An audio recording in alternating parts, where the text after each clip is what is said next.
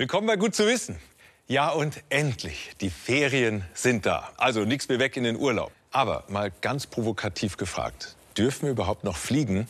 In den letzten Wochen haben tausende Schülerinnen und Schüler mehr Klimaschutz gefordert. Und immerhin, laut einer Umfrage, will fast ein Fünftel aller Urlauber die Emissionen ihrer Flüge kompensieren. Das heißt, Geld bezahlen, um die Menge an CO2, die beim Flug entsteht, an anderer Stelle auszugleichen. Klingt doch sinnvoll. Wo würdest du gerne in Urlaub hinfahren dieses Jahr? Mama, guck hm? mal. Gepard, da mag ich hin. Nach Afrika? Ja. Aber Südafrika ist mir jetzt zu weit. Aber was hältst du von Marrakesch? Warum nicht? Dieses Jahr möchte Anja Buhler den CO2-Ausstoß des Ferienfluges zum ersten Mal ausgleichen. Ich interessiere mich für die CO2-Kompensation, weil ich beruflich sehr viel fliege. Mein Arbeitgeber tut schon was und jetzt möchte ich, weil ich eben auch privat nicht wenig fliege, äh, da auch was tun. Auf der Seite des Umweltbundesamtes findet Anja 27 verschiedene Anbieter. Die alle zu vergleichen, ist ihr zu aufwendig. Eine Auswahl von bereits getesteten Anbietern findet sie in der Zeitschrift Finanztest. Diese sechs Dienstleister will sich Anja genauer ansehen. Wie viel CO2 für einen Flug von München nach Marrakesch pro Person anfällt, kann Anja auf den Seiten der meisten Anbieter ausrechnen lassen. Nur die Klimamanufaktur hat keinen CO2-Rechner. Die Ergebnisse sind überraschend unterschiedlich. Jeder Anbieter rechnet anders. Und auch der Ausgleich für eine Tonne CO2 kostet unterschiedlich viel. Warum? Das weiß Karin Bauer. Sie hat die Anbieter für die Zeitschrift Finanztest untersucht. Einmal muss man berücksichtigen, dass Treibhausgasemissionen schädlicher sind, wenn sie in großer Höhe anfallen. Trotzdem rechnen manche so, als würden die Flugzeuge am Boden dieses CO2 ausstoßen. Und der zweite Grund ist, dass manche Anbieter alle Treibhausgase mit berücksichtigen, also auch die nicht CO2 Treibhausgase und die dann umrechnen in CO2-Äquivalente und andere rechnen wirklich nur mit CO2. Hin- und Rückflug für sich und ihren Sohn kann Anja mit mindestens 20 und höchstens 66 Euro ausgleichen. Sie ist bereit, den höheren Preis zu zahlen. Im Rahmen dessen, was ich ausgebe bei so einer Flugreise, mit dem Ticket, mit vor Ort und so weiter, fällt es nicht ins Gewicht. Aber es fällt ins Gewicht für die, ja, für die Zukunft der Erde, für die Zukunft der Kinder. So, deswegen würde ich da gerne mehr Geld reinstecken. Der Atmosphäre ist es egal, wo auf unserer Welt CO2 ausgestoßen und wo es wieder ausgeglichen wird. Das heißt, unser CO2-Ausstoß kann irgendwo an anderer Stelle wieder eingespart werden. Viele Anbieter setzen dabei auf Projekte in Entwicklungsländern, vor allem weil sie sich dort relativ einfach umsetzen lassen. Nur, wie gut sind diese Projekte? Anja sucht jetzt nach einem Projekt, das sie unterstützen will. Noch ist sie unschlüssig. Die verschiedenen Anbieter unterstützen vor allem Projekte mit erneuerbaren Energien oder zur Energieeffizienz in Entwicklungsländern. Auch die Aufforstung von Regenwäldern wird gefördert. So werden effiziente Holzöfen finanziert oder Kochstellen, die mit Biogas statt mit Holz oder Kerosin betrieben werden oder Solarlampen. Wichtig bei Klimaschutzprojekten ist, dass sie zusätzlich stattfinden. Also es sollte nicht irgendwie ein Zertifikat ausgestellt werden für ein Klimaschutzprojekt oder für ein Projekt, was sowieso stattgefunden hätte, weil dann wird ja nichts zusätzlich eingespart. Das ist ja der Sinn, dass was zusätzlich eingespart wird. Dann ist es auch ganz gut, wenn die Klimaschutzprojekte nicht nur dem Klima helfen, sondern auch der Bevölkerung vor Ort. Beispiel effiziente Öfen. Sie brauchen nur noch 20 Prozent des Feuerholzes und produzieren deshalb auch weniger schädlichen Rauch für die Menschen. Solche Projekte, die nicht nur dem Klima, sondern auch den Menschen nützen, sind mit dem Goldstandard zertifiziert. Dieser wird vom WWF und anderen Umweltverbänden vergeben. Wer seinen CO2-Ausstoß beim Fliegen ausgleichen will, kann gute Projekte unterstützen. Doch Kritiker sprechen von modernem Ablasshandel. Zu Recht? Es lassen sich ja auch manche Flüge einfach gar nicht vermeiden. Und wenn man dann sagt, okay, ich muss jetzt da fliegen oder man will vielleicht einfach auch mal in die Wärme fliegen, weil es hier in Deutschland oft ja nicht so warm ist. Und dann kann man ja sagen, okay, ich mache einen Urlaubsflug pro Jahr, aber dafür zahle ich dann auch Kompensation, dann unterstütze ich ein Klimaschutzprojekt und dann ist es auf jeden Fall besser, als wenn man fliegt und nicht kompensiert. Beim Test schnitten drei Anbieter mit sehr gut ab. Atmosphäre, Klimakollekte und Prima Klima. MyClimate bekam ein Gut und ausreichend gab es für Klimamanufaktur und Arktik. Nachdem sie sich alle Projekte angesehen hat, entscheidet sich Anja für die Aufforstung von Regenwäldern. So ein Sattel ist nicht einfach nur ein Sitz, nein, er ist eine ausgeklügelte Erfindung. Hier zum Beispiel die Aufstieghilfe, dann gibt es das Sattelblatt, darunter die Steigbügelhalterung und hier beispielsweise das Sattelpolster. Alles dafür da, damit es bequemer ist für Ross und Reiter. Schon die alten Griechen, die haben Lammfelle und Decken hergenommen und sie mit einem Sattelgurt festgezurrt. Heute gibt es immer mehr Reiter, die wollen keinen Sattel. Die wollen ohne Reiten. Denn das ist im Trend. Geländetraining. Mit ihrem Pferd Valu ist Lisa Röckener oft ohne Sattel und Trense unterwegs. Nach einem schweren Sturz hat die 23-Jährige ihre Art, mit Pferden zu arbeiten, komplett umgekrempelt. Wie Lisa und Valu harmonieren, inspiriert 100.000 Follower auf Instagram. Lisa hat auch eine eigene Show. Dabei reitet sie mit Satteldecke, aber ohne Sattel. Aber ist das überhaupt gut? Wir testen heute mal das ohne Sattelreiten für den Alltag. Diese Familie probiert es aus. Anna, Christian und Karin Ruland betreiben einen Reitstall in der Nähe von München. Karin Ruland reitet professionell. In ihrer Freizeit läuft sie außerdem Marathon. Sie reitet mit Sattel, weil sie denkt, dass er das Gewicht des Reiters besser auf dem Pferd verteilt. Aber sie glaubt auch, dass das ohne Sattelreiten ein gutes Training für die Balance ist. Man sitzt automatisch besser, weil man näher am Pferd sitzt und mitgehen muss mit der Bewegung. Also hat beides, mit und ohne Sattel, seine Vorteile? René Friem macht den Test für uns. Er ist Physiotherapeut und Pferdeosteopath. Um zu prüfen, wie sich der Druck verteilt, legt er eine sogenannte Sensormatte unter den Sattel. Darin sind 460 Sensoren eingebaut, die den Druck in Newton pro Quadratzentimeter messen. Was könnte wohl rauskommen? Es kommt aber sehr auf die Statur des Reiters an, aufs Gewicht, Körperform. Ähm, ich habe schon gute Messungen gehabt und ich habe schon schlechte Messungen gehabt. Man muss es einfach probieren. Jeder Testreiter reitet sein Pferd jeweils mit und ohne Sattel. Dabei sammelt René Friem Daten.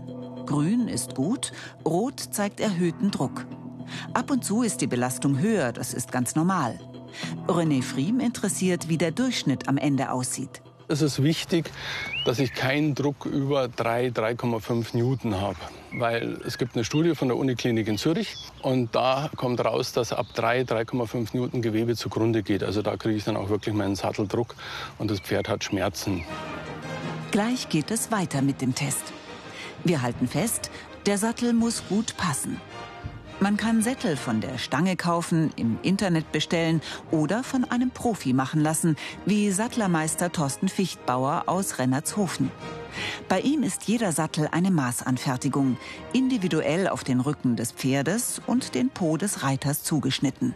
Damit er passt, damit man auch selber ein gutes Gefühl hat, was man macht. Denn man spürt es auch, ob er passt. Das wie richtig gut passendes Paar Schuhe. Das spürt man einfach, das passt. Und dem Pferd geht es genauso. Thorsten Fichtbauer beschäftigt 17 Leute in seiner Sattlerei, die im Jahr bis zu 400 Sättel anfertigen. Kosten 3.000 bis 4.000 Euro.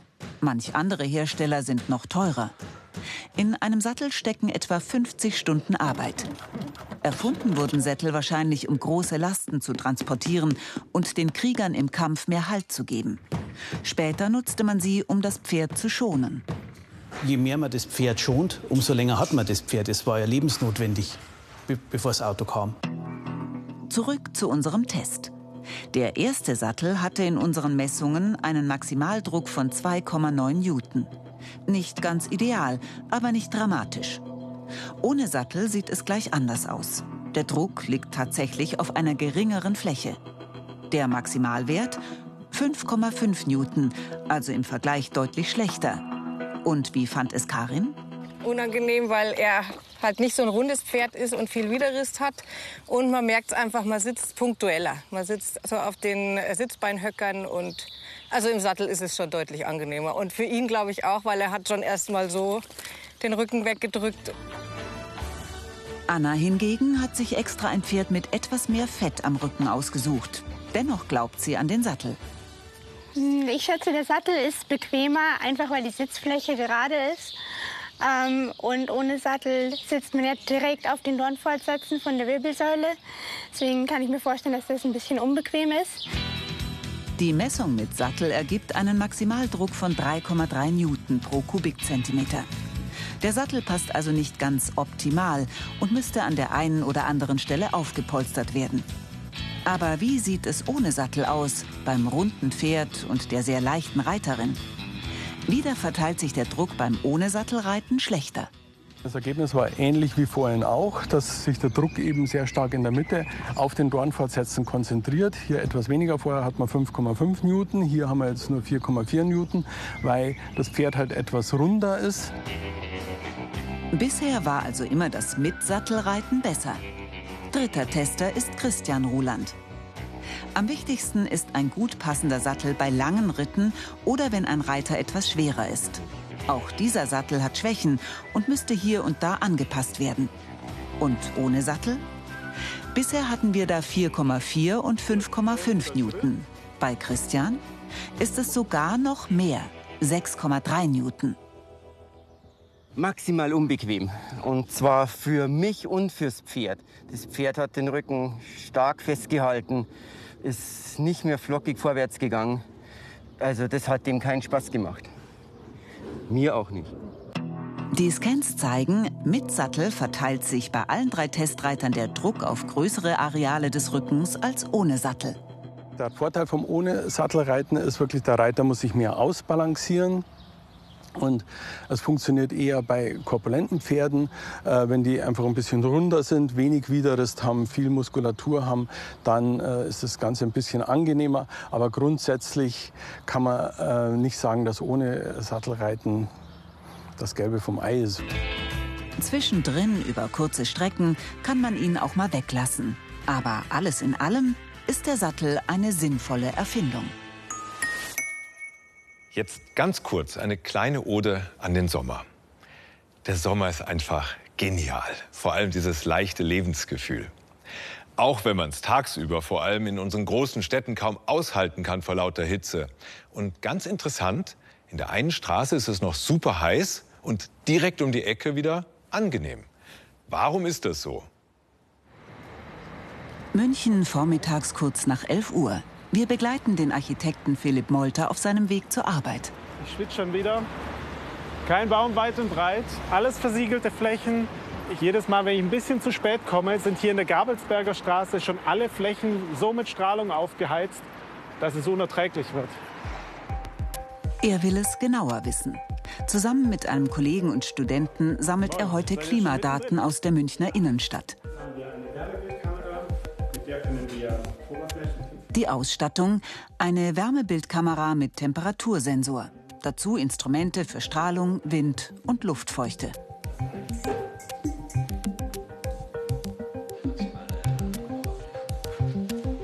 Die mobile Messstation seines Kollegen Daniele Santucci soll zeigen, wo es in der Münchner Innenstadt im Sommer angenehm und wo es eben unangenehm ist. Und warum.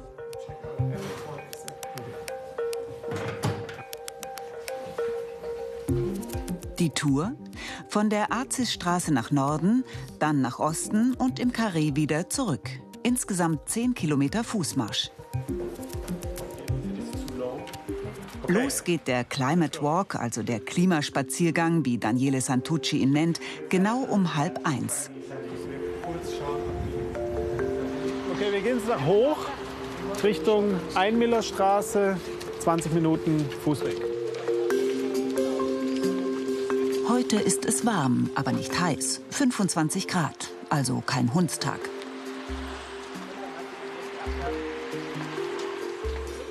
Die erste Messstation in einem kleinen Park.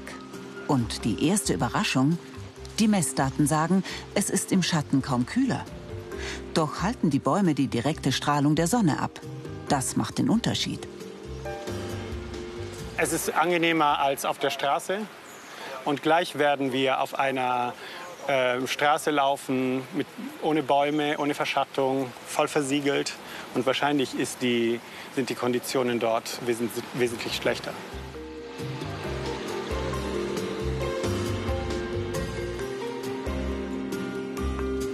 Gegen 1 Uhr der nächste Stopp, die Kirche St. Ursula. Hier sieht man den Einfluss der Fassaden. Die Ziegel wirken wie ein Heizstrahler. Also, obwohl wir hier massive Wandkonstruktionen haben, haben wir trotzdem sehr hohe Temperatur, Oberflächentemperaturen, weil einfach diese Südfassade schon den ganzen Tag in der Sonne steht jetzt und ähm, extrem viel Strahlung abbekommt. Also man muss sich so vorstellen, zehn alte Glühbirnen pro Quadratmeter ähm, strahlen hier permanent drauf. Somit heizt sich die Wandkonstruktion auf und gibt es natürlich wieder an, die, an den Straßenraum ab.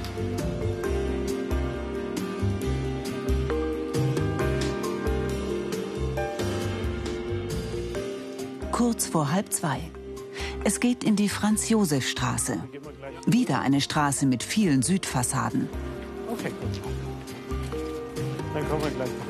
Und am besten, schön wäre, wenn da oben auch noch... Ähm Hier zeigt sich, dass Fassaden unterschiedlich stark die Umgebung aufheizen. Besonders gut gedämmte Hauswände entwickeln sich dabei zu regelrechten Brutkästen. Hier habe ich eine massive Wandkonstruktion die solare Strahlung wird absorbiert und langsam an den Innenraum, an die Wand abgegeben. Zunächst an, an die Wand und dann an den Innenraum. Hier höre ich schon, habe ich ein Wärmedämmverbundsystem. Das ist eine sehr dünne Putzschicht, die die Strahlung absorbieren wird, nicht nach innen hin abgeben kann, weil sie natürlich hier eine hohe Wärmedämmung dahinter haben und deswegen all die Strahlung wieder in den Straßenraum zurückstrahlt und das empfinden wir auf unseren Hautoberflächen eben als sehr unkomfortabel. Auch die Autos heizen die Innenstadt auf. Je dunkler die Farbe, desto schlimmer. Ein Vergleich. So, was haben wir jetzt hier von der Oberflächentemperatur? Also hier äh, bei diesem silberfarbenen Auto messe ich 53 Grad hier vorne auf der Motorhaube. Das schwarze Auto ist 12 Grad heißer. Also diese vor allem diese dunklen Autos muss man sich vorstellen, dass man wie so Flächenheizkörper in der Stadt verteilt hat, ja, die die Strahlung schön in, die, in, den Straßenra äh, in den Straßenraum bringen. Und somit haben wir hier lauter Heizkörper eigentlich nochmal zusätzlich zu den fehlenden Bäumen. Also es ist, merken wir jetzt alle, glaube ich, ganz gut, dass es sehr unkomfortabel ist wieder.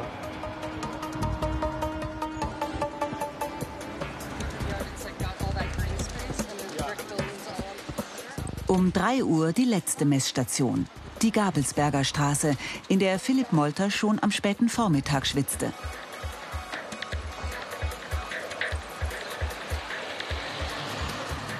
Wir haben es erwartet, dass es hier sehr warm ist, sehr unkomfortabel. Und eigentlich merkt man das, man spürt es sofort, wenn man um die Ecke läuft. Die Flächen hier sind zusätzlich auch noch mal zur Sonne exponiert. Das heißt, ich schätze, wir werden hier über die 50 Grad Oberflächentemperatur kommen. Ja, da hast du ganz recht. Also ich sehe hier auf dieser Wulst, die auch so geschwärzt ist, Temperaturen bis zu 56 Grad. Also 56 Grad ist wirklich nur partiell aushaltbar. Und das ist jetzt auch ein Tag hier in München, der gar nicht so heiß war. Aber ist natürlich trotzdem inakzeptabel für den öffentlichen Raum natürlich. Am Abend haben die beiden Forscher die gesammelten Daten ausgewertet. Aus den vier Messgrößen Temperatur, Luftfeuchtigkeit, Strahlung und Wind errechnen sie eine gefühlte Temperatur für die jeweiligen Straßen. Also wie man sich ebenso fühlt. Wir sind die Azisstraße runter. Die Werte sind noch ziemlich gut. Hier haben wir, wir sind hier durch den Elisabethplatz, dann in die Franz-Josef-Straße, sehr begrünt, sehr komfortabel, dann in den, Park, in den kleinen Park. Dieses Mapping ähm, von den Climate Walk-Daten zeigt uns sehr klar, dass äh, sehr unterschiedliche Bedingungen im Stadtraum herrschen, die weitestgehend von der Begrünung und von der Materialität der Gebäude abhängen. Ähm, was mich überrascht, ist, dass sehr hohe Werte erreicht werden, auch in, an einem Tag, der zwar warm ist, aber kein Extremfall darstellt. Äh, wir haben Werte von über 48 Grad, was sehr hoch ist. Und Philipp Molter hat sich nicht getäuscht. Den Hitzerekord stellt tatsächlich die Gabelsberger Straße auf.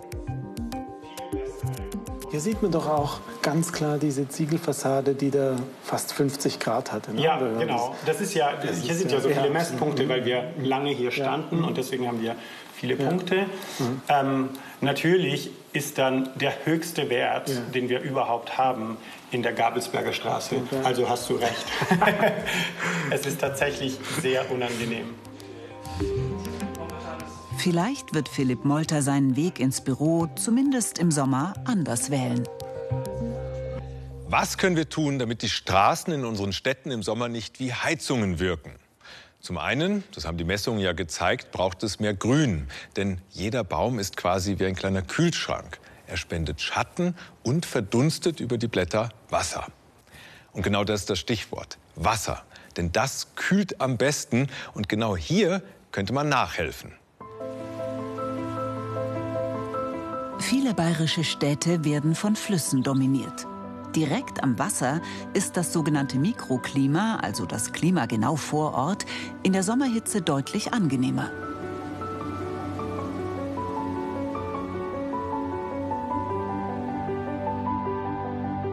Aber eben nur unmittelbar am Fluss. Schon ein paar Straßen weiter verpufft die Kühlung.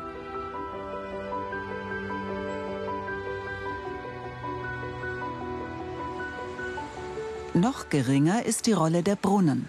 Ein paar Meter daneben messen die Forscher und ihre Studenten keinen Effekt mehr.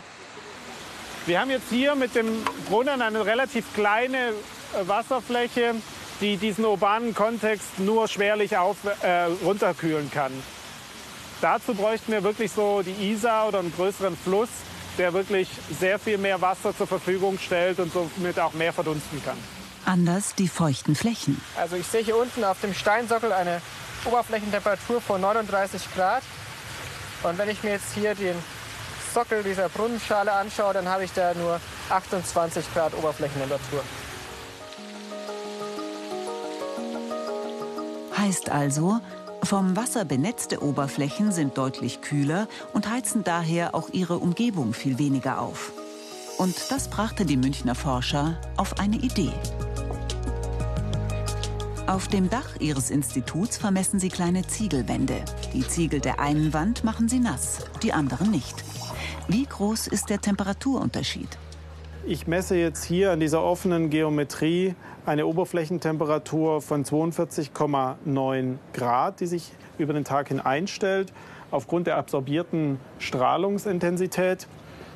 Wenn wir jetzt hier auf die bewässerten Ziegelsteine gehen, die dieselbe Geometrie aufweisen, können wir am selben Ort eine Oberflächentemperatur von 29,8 Grad feststellen. Das heißt, wir haben am Ende eine Temperaturdifferenz, die sich natürlich im urbanen Kontext und im Austausch mit dem Passanten sehr stark auswirken wird. Die Idee ist einfach. Die Wände, die Fassaden, die die Innenstädte so aufheizen, abkühlen. Mit Wasser. Wir sind jetzt dabei, ein hydraulisches System mittels dieser Rohre zu konstruieren, das man an Ziegelfassaden nachrüsten kann, um dann mittels Wasser eine Verdunstungskühlung für den Stadtraum herzustellen. Mittels dieser Rohrleitungen werden dann Fassadenflächen bewässert, die dann die über Verdunstung den Stadtraum kühlen können. Die Vision? Im Parterre tröpfelt Wasser aus den Rohren, benässt und kühlt die Fassaden und damit auch den Straßenraum. Bis zu 10 Grad soll es dann auf den Bürgersteigen kühler sein. Alle, die in Italien Urlaub machen, die freuen sich ganz bestimmt am meisten aufs Essen. Pizza, Eis und natürlich Pasta. Ich liebe Spaghetti. Die sind extrem lecker und haben auch extrem interessante innere Werte. Oder Philipp? Vielleicht haben Sie das auch schon mal gehört. Das heißt, man kann so eine Spaghetti-Nudel nicht in genau zwei Teile brechen.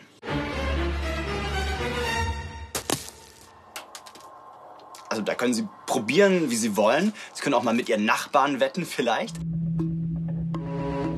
Wer schafft es, eine Spaghetti-Nudel in genau zwei Teile zu brechen?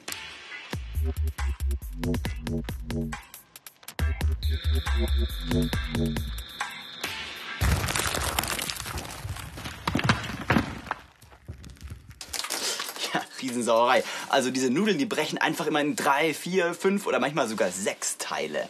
Warum das so ist, das haben Forscher sich angeschaut. Die haben das in Zeitlupe zum Beispiel untersucht.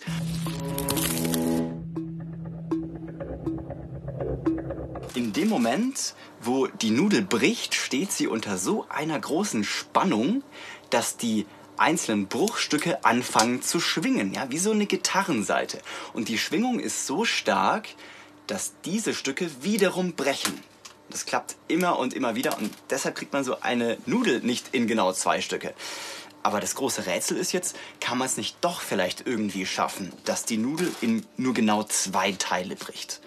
Und dann haben sie sich angeschaut, wie sich die Wellen ausbreiten, diese Schwingungen in der Nudel und was zum Beispiel auch passiert, wenn man die Nudel verdreht. Ja, also so hier, als wollte man sie auswringen. Und dann haben sie gemerkt, dass bei einer Drehung von 270 Grad ungefähr das hier passiert. So klappt es tatsächlich. Das Spaghetti bricht in genau zwei Teile. Denn durch die Drehung wird das Zurückschnappen so ein bisschen abgeschwächt. Und man kann sich das auch ganz gut vorstellen. Wenn ich die Nudel verdrille, dann, dann ist da wie so eine Art Vorspannung. Und wenn ich dann auch noch biege, bricht die Nudel einfach früher. Dann ist die Spannung nicht so stark, entsprechend auch die Schwingung der Bruchstücke. Und tatsächlich bricht die Nudel dann in nur zwei Teile. Okay, jetzt könnte man meinen, das ist ja ganz nett, aber was soll das eigentlich? Ist das wirklich ernsthafte Forschung?